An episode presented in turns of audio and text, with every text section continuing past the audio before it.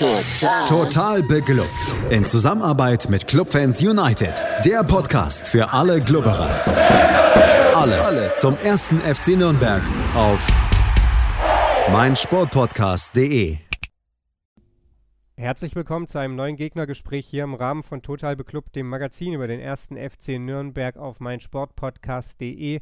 Mein Name ist Felix Amrein und wie immer bin ich nicht alleine, sondern habe einen Fan des gegnerischen Vereins bei mir und der nächste Gegner des ersten FC Nürnberg, das ist der SVW in Wiesbaden und wie schon in der Hinrunde ist Gunnar heute mein Gast. Hallo Gunnar.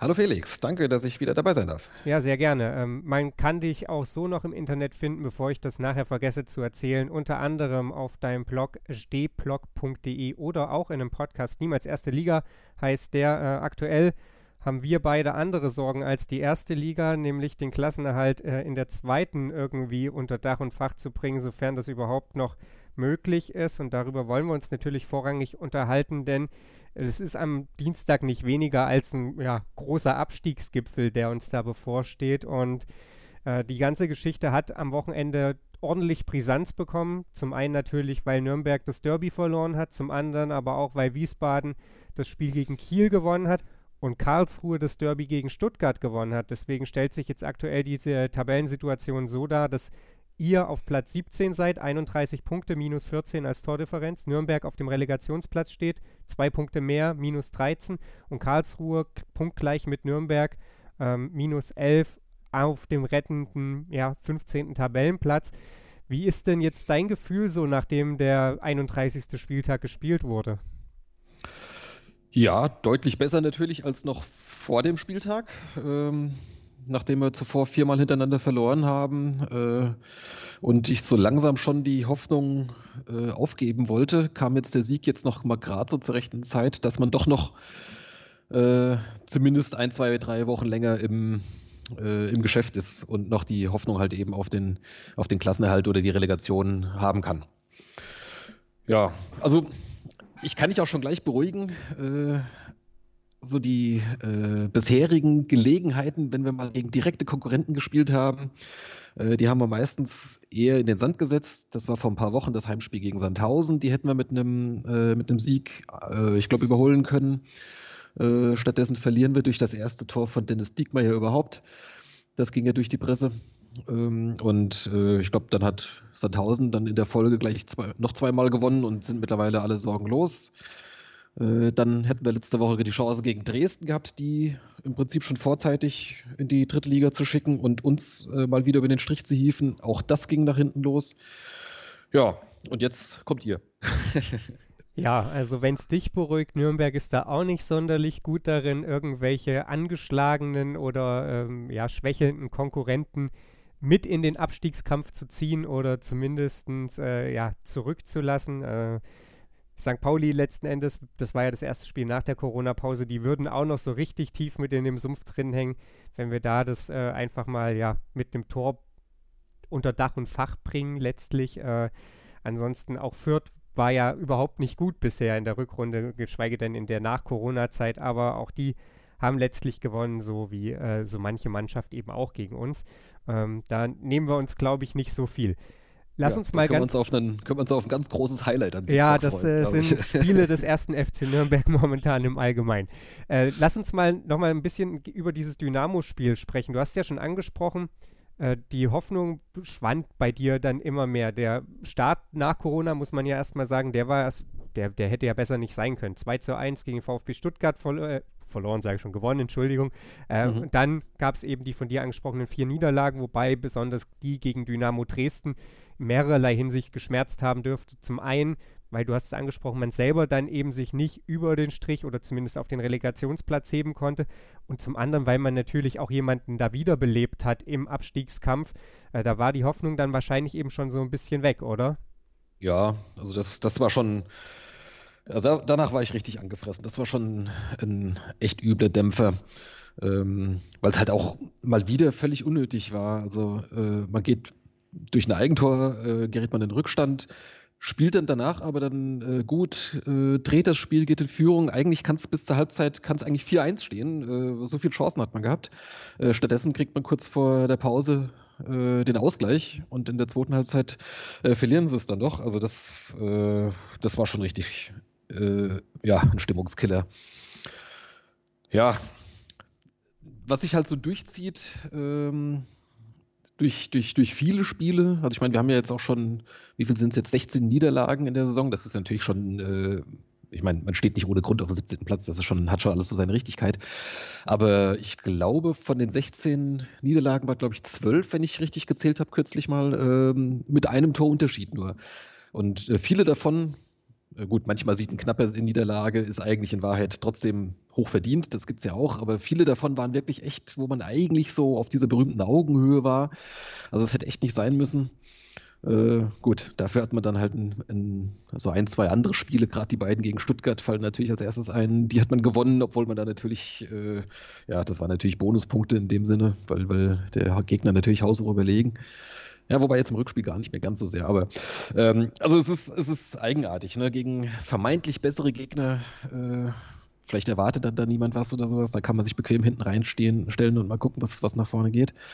Äh, und gegen die Mannschaften, gegen die man eigentlich eher denkt, da, da könnte was gehen, da geht es dann halt häufig doch knapp eben nach hinten los.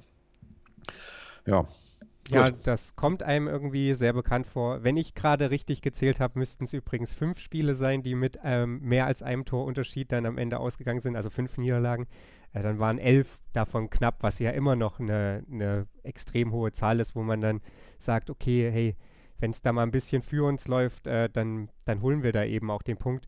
Äh, du hast es ja auch schon angedeutet, da waren jetzt zum Beispiel auch die, die Spiele, die nach Corona verloren wurden oder nach der Corona-Pause, die waren ja alle so. Also zweimal 1-0 verloren, zweimal 2-3 verloren gegen den HSV unter anderem.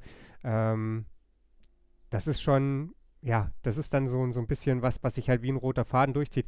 Was, worauf ich eigentlich Bezug nehmen wollte, du hast gerade schon gesagt, äh, Mannschaften, gegen die man dann vielleicht äh, gar nicht so hohe Erwartungen hat, wo man sich vielleicht auch ein bisschen hinten reinstellen kann.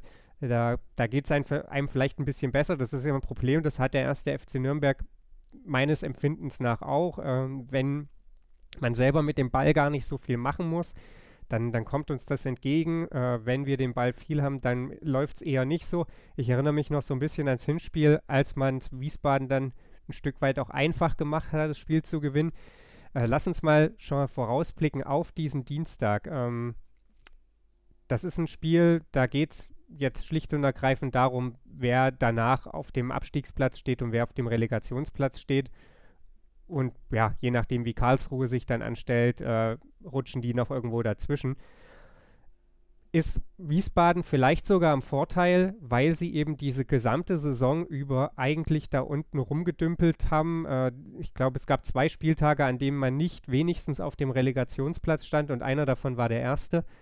Äh, und ich glaube, in Wiesbaden ging es ja auch um, um nie was anderes als den Klassenerhalt. Äh, während in Nürnberg ja schon auch die Rede davon war, man möchte in zwei Jahren spätestens wieder aufsteigen. Es wurde viel über die Offensive geredet, wie toll die Ach sei. Und ähm, manchmal hat man den Eindruck, in Nürnberg ist es immer noch nicht so richtig angekommen, dass hier alle Alarmglocken schrillen müssen, während äh, Wiesbaden, wir haben drüber gesprochen, jetzt natürlich auch nochmal so so ein zweites und ein drittes Leben gefühlt geschenkt bekommt, nachdem man jetzt gegen Kiel gewonnen hat, nachdem man gefühlt schon so ein bisschen weg vom Fenster war. Ähm, ist es ein Vorteil tatsächlich, dass Wiesbaden da aus dem Tabellenkeller von unten kommt? Ja, möglicherweise. Also so die äh, sowohl von außen so die Erwartungshaltung als auch äh, möglicherweise so im, im, Innenleben der Mannschaft äh, könnte es tatsächlich ein Vorteil sein. Also du sagst es, es ging hier um nie um was anderes als um den Klassenerhalt, nachdem man ja dann den Saisonstart ja äh, grandios in den Sand gesetzt hatte und nach äh, sieben Spielen erst einen Punkt hatte.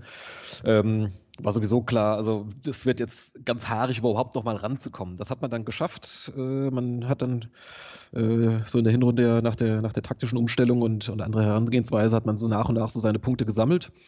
Ähm, und dann äh, kurz nach Jahresanfang, ähm, nach, dem, nach dem Sieg gegen Aue, äh, war man dann tatsächlich sogar mal wieder einmal kurz überm Strich. Ähm, das heißt, man, man hat sich eigentlich so von, von unten rangearbeitet. Wahrscheinlich äh, Großteil der Liga oder der, der Leute, die es nicht so genau beobachten, denken vermutlich, okay, die hängen schon die ganze Zeit da unten drin rum. Aber nachdem man ja so abgeschlagen war und sich wieder rangekämpft hat, äh, ist, ist eigentlich ja schon, ich sag mal, über die Saison hinweg äh, eine positive Tendenz zu erkennen, wenn man das so möchte. Ähm, aber klar, man hätte natürlich schon längst die Chance gehabt, äh, sich, ja, ich sag mal so irgendwo mit 36, 38 Punkten oder sowas schon mal ein kleines Polster oder sowas rauszuarbeiten. Das, das wäre überhaupt nicht unrealistisch gewesen. Ähm, ja, das hat man halt verpasst. Von daher äh, heißt es äh, bis, zum, bis zum letzten Spieltag äh, kämpfen. Also es gibt sicherlich keinen, äh, das, das, kann man jetzt wohl schon ausschließen, äh, keinen vorzeitigen Klassenerhalt mehr. Aber auch äh, wenn es am Ende der Relegationsplatz werden würde, da wäre hier auch schon jeder glücklich. das würden wir auch gern mitnehmen. Dann geht es halt nochmal in, in die Verlängerung. Äh, und ja, gut, wie es aus, aus Nürnberger Sicht geht, das, das weißt du selbst sicherlich am besten. Also jetzt für uns Außenstehende, äh, denke ich, oder sieht es halt natürlich da so aus, dass das Nürnberg sich eher nach oben orientiert. Äh, ich meine, man ist es ja gewohnt, häufig aus der ersten Liga abzusteigen, aber das jetzt so das, das die Drohkulisse äh, Abstieg in die dritte Liga hinein, das ist natürlich für so einen äh, großen, traditionsreichen Verein wie, wie den ersten FC Nürnberg natürlich schon äh, ein sch schlimmes Szenario, stelle ich mir vor. Ja, da müssen wir nicht drum rumreden. Das ist das äh, Worst-Case-Szenario, das, glaube ich, ähm, auf keiner Agenda irgendwo vor Saisonbeginn stand. Äh, und dass es natürlich irgendwie ähm, auf Biegen und Brechen zu vermeiden gilt. Ihr habt, auch wenn das natürlich ein bisschen, bisschen schwierig ist, weil vieles von diesem Spiel am Dienstag ein Stück weit natürlich auch abhängt, ihr habt mit Darmstadt und Karlsruhe danach, äh, Darmstadt und St. Pauli, Entschuldigung, äh, danach mhm. zwei Mannschaften, für die es eigentlich um nichts mehr geht. Also Darmstadt ist aktuell mit 46 Punkten bei äh, sechs Punkten Rückstand auf den Relegationsplatz nach oben und noch neun zu vergebenen irgendwie ja schon raus aus dem Aufstiegsrennen. St. Pauli ist mit fünf Punkten Vorsprung auf den Relegationsplatz da unten wahrscheinlich mehr oder weniger durch. Ist das das, was euch am hinten, äh, euch hinten raus ja letzten Endes ähm, vielleicht die entscheidenden mehr Punkte bescheren könnte, auch verglichen mit Nürnberg, die unter anderem eben noch gegen Stuttgart spielen müssen? Ja gut, gegen Stuttgart spielen zu müssen, ist, glaube ich, momentan kein Nachteil, so in welcher Form die sich so in letzter Zeit so präsentieren. Ähm, aber ja, es ist, es ist gefährlich. Ne? Ja klar, einerseits geht es um die nix, äh, um die für die beiden Mannschaften um nichts mehr. Andererseits können die dann vielleicht auch äh, ganz befreit aufspielen. Äh, das sind dann so Spiele, da musst du halt einfach irgendwie in Führung gehen. Dann kannst du vielleicht darauf hoffen, dass sie sich nicht mehr mit, mit, äh, mit 100 Prozent dagegen wehren äh, und bis zur letzten Minute fighten. Aber äh, wenn du da halt, keine Ahnung, mal in Rückstand gerätst oder was, dann fangen die dann vielleicht halt einfach an zu spielen, weil äh, sie können sich ja erlauben und dann, dann gehst du am Ende auch baden. Also da ist, glaube ich, alles drin. Ich glaube nicht, dass das ein wirklicher Vorteil ist. Okay, also äh, ja, hängt natürlich A vom Spielverlauf ab und B natürlich erstmal auch davon, mit welchem Selbstverständnis man dann vielleicht auch in diese Spiele reingeht äh, nach Dienstag. Lass uns nochmal auf das Spiel am Dienstag gucken. Äh, Nürnberg besitzt, ich weiß nicht, inwiefern das bis nach Wiesbaden durchgedrungen ist, trotz einer katastrophalen Defensive mit 51 Gegentoren und das müsste die zweitschlechteste nach eurer sein, wenn ich richtig liege. Äh, ähm, Regensburg gibt es auch noch mit 52. Okay, ja. okay. Ähm, besitzt Nürnberg ein richtig, richtig großes Problem und das liegt komischerweise trotz eben 51 Gegentoren vorne. Also Nürnberg hat wirklich extreme Probleme, irgendwie Chancen zu generieren, egal ob das aus Standardsituationen oder aus dem Spiel heraus ist. Und selbst wenn man die Chance kreiert, hat man ein weiteres großes Problem, nämlich dass irgendwie keiner Chancen verwerten kann. Ist äh, ja die große, der große Bonus oder könnte der große Bonus ähm, in diesem Spiel am Dienstag äh, Manuel Scheffler sein, den Wiesbaden da aufs Feld schicken kann, verglichen mit dem ersten FC Nürnberg? Ja, Scheffler ist natürlich äh, unser ganz großer Bonus äh, die ganze Saison über hinweg schon äh, oder auch schon die letzten Jahre natürlich einer unserer wichtigsten Spieler. So einen, so einen Torjäger hatten wir hier selten. Ähm, ich bin froh, dass er spielen kann, weil er stand schon äh, vor dem gestrigen Spiel schon bei neun gelben Karten. Ähm, und ich hatte halt Sorge, äh, dass er sich dann die zehnte holt und dann gegen Nürnberg jetzt ausgefallen wäre. Gut, durchaus möglich natürlich, dass das in einem von den äh, beiden letzten Spielen dann noch passiert, aber ich denke jetzt gegen, gegen Nürnberg, äh, wir müssen jetzt immer erstmal das, das nächste Spiel angucken und hoffen, dass wir da gewinnen, logischerweise. Ähm, ja, und äh, Scheffler ist natürlich äh, fantastischer äh, Fußballer jetzt nicht nur, weil er äh, wirklich sehr, sehr viel trifft, äh, sondern weil er halt auch wahnsinnig viel arbeitet da vorne und ähm, auch ein richtig guter Fußballer ist. Also das, äh, ja, der ist natürlich immens wichtig, das ist gar keine Frage. Und das hinten, ähm, ja, sind wir eigentlich, das klingt jetzt ein bisschen merkwürdig, trotz der vielen Gegentore, viele davon sind natürlich auch noch aus der, aus der Hinrunde, ähm, sind wir eigentlich relativ stabil, wobei halt natürlich immer mal für ein, zwei Tore äh, auch gut. Ne? Gerne auch mal nach, äh, nach Freistößen oder Standards. Das äh, weiß ich, wenn ihr, wenn ihr da ein paar gute äh, Standardschützen habt oder sowas, dann äh, wäre mir dabei nicht wohl. ja, nominell besitzen wir sie. Äh, auf dem Platz sehen wir das momentan leider eher wenig. Was passiert denn? Wir müssen ja mal darüber sprechen, äh, was am Ende rauskommen könnte. Was passiert denn, wenn Wiesbaden in die dritte Liga absteigt? Ja, dann werden wir unsere schöne neue Westtribüne in der dritten Liga eröffnen. ähm, ansonsten, ja, es äh, Kader wird natürlich äh, sich stark verändern. Äh, das, das ist ja äh, offensichtlich. Also da werden einige Spieler werden es dann wahrscheinlich nicht nötig haben, mit in die dritte Liga zu gehen. Äh, es sind auch einige Leihspieler da, die vermutlich dann nicht äh, verlängert werden. Ähm, also da würde man sicherlich ähm, zum größeren Teil neu aufbauen müssen. Ein gewisser, gewisses Grundgerüst würde wahrscheinlich bleiben. Da beim Trainer bin ich äh, vorsichtig optimistisch, ähm, dass er auch bleiben würde. Ähm, also ich hab, da gibt es jetzt keine öffentliche Diskussion, das, das, das rate ich jetzt einfach mal so jetzt irgendwie in die Gegend hinein. Ähm, weil er ist eigentlich nicht bekannt dafür, dass er jetzt irgendwie äh, unbedingt vorzeitig aus seinen Verträgen geht. Und ich glaube, sein Vertrag läuft auch tatsächlich noch ein Jahr, wenn ich das richtig im Kopf habe, ähm, von Rüdiger Rehm. Und er hat ja hier was aufgebaut und ich könnte mir auch vorstellen, dass er halt auch hier einen, einen zweiten oder einen nächsten Anlauf ähm, äh, wieder starten würde, äh, dass man dann halt ja in naher Zukunft wieder um den Aufstieg dann mitspielen würde. Ansonsten, ähm, ja, äh, sicherlich würde ein bisschen äh, Personalkosten gespart werden müssen, auch, auch drumherum. Äh, das, aber ich glaube, die Organisation ist jetzt nicht so groß geworden äh, im Vergleich zum letzten Jahr. Also sicherlich sind ein paar mehr, mehr ein paar mehr Leute da. Aber äh, ich glaube, das ist jetzt nicht so riesig geworden, dass das jetzt äh, dass man jetzt dann in die, in die Vollkatastrophe steuern würde. Man hat ja auch sicherlich von Anfang an auch so geplant, dass äh, ein, ein, direkter Wiederabstieg äh, passieren kann. Da ist ja sicherlich keiner blauäugig jetzt irgendwie in die, in die Planung reingegangen. Und äh, äh mit Nico Schäfer haben wir dann sehr vernünftigen Geschäftsführer. Also der, äh, ich denke, die haben einen Plan, wenn es tatsächlich runtergehen sollte. Gut. Allerletzte Frage. Wird Törlis Knöll am Ende derjenige, der uns ähm, als Nürnberg-Fans die meisten äh, Bauchschmerzen bereitet oder ist das aktuell eher nicht so? Äh, gegen Holstein Kiel stand er gar nicht im Kader, wenn ich richtig informiert bin. Ich weiß es aber auch nicht, ob das äh, vielleicht irgendwelche verletzungsbedingten Gründe hatte. Ähm, ja, wie sieht es bei ihm aus? Ähm, war noch nicht mal auf der Bank, das weiß ich jetzt gar nicht. Also er ist äh, tatsächlich selten, ich weiß nicht, ich glaube, hat hat er überhaupt Startelf-Einsätze gehabt? Vielleicht einmal, glaube ich, jetzt vor, vor ein paar Wochen mal. Aber ansonsten äh, kommt er klassisch irgendwie halt mal äh, als, als Einwechselspieler zum Zug.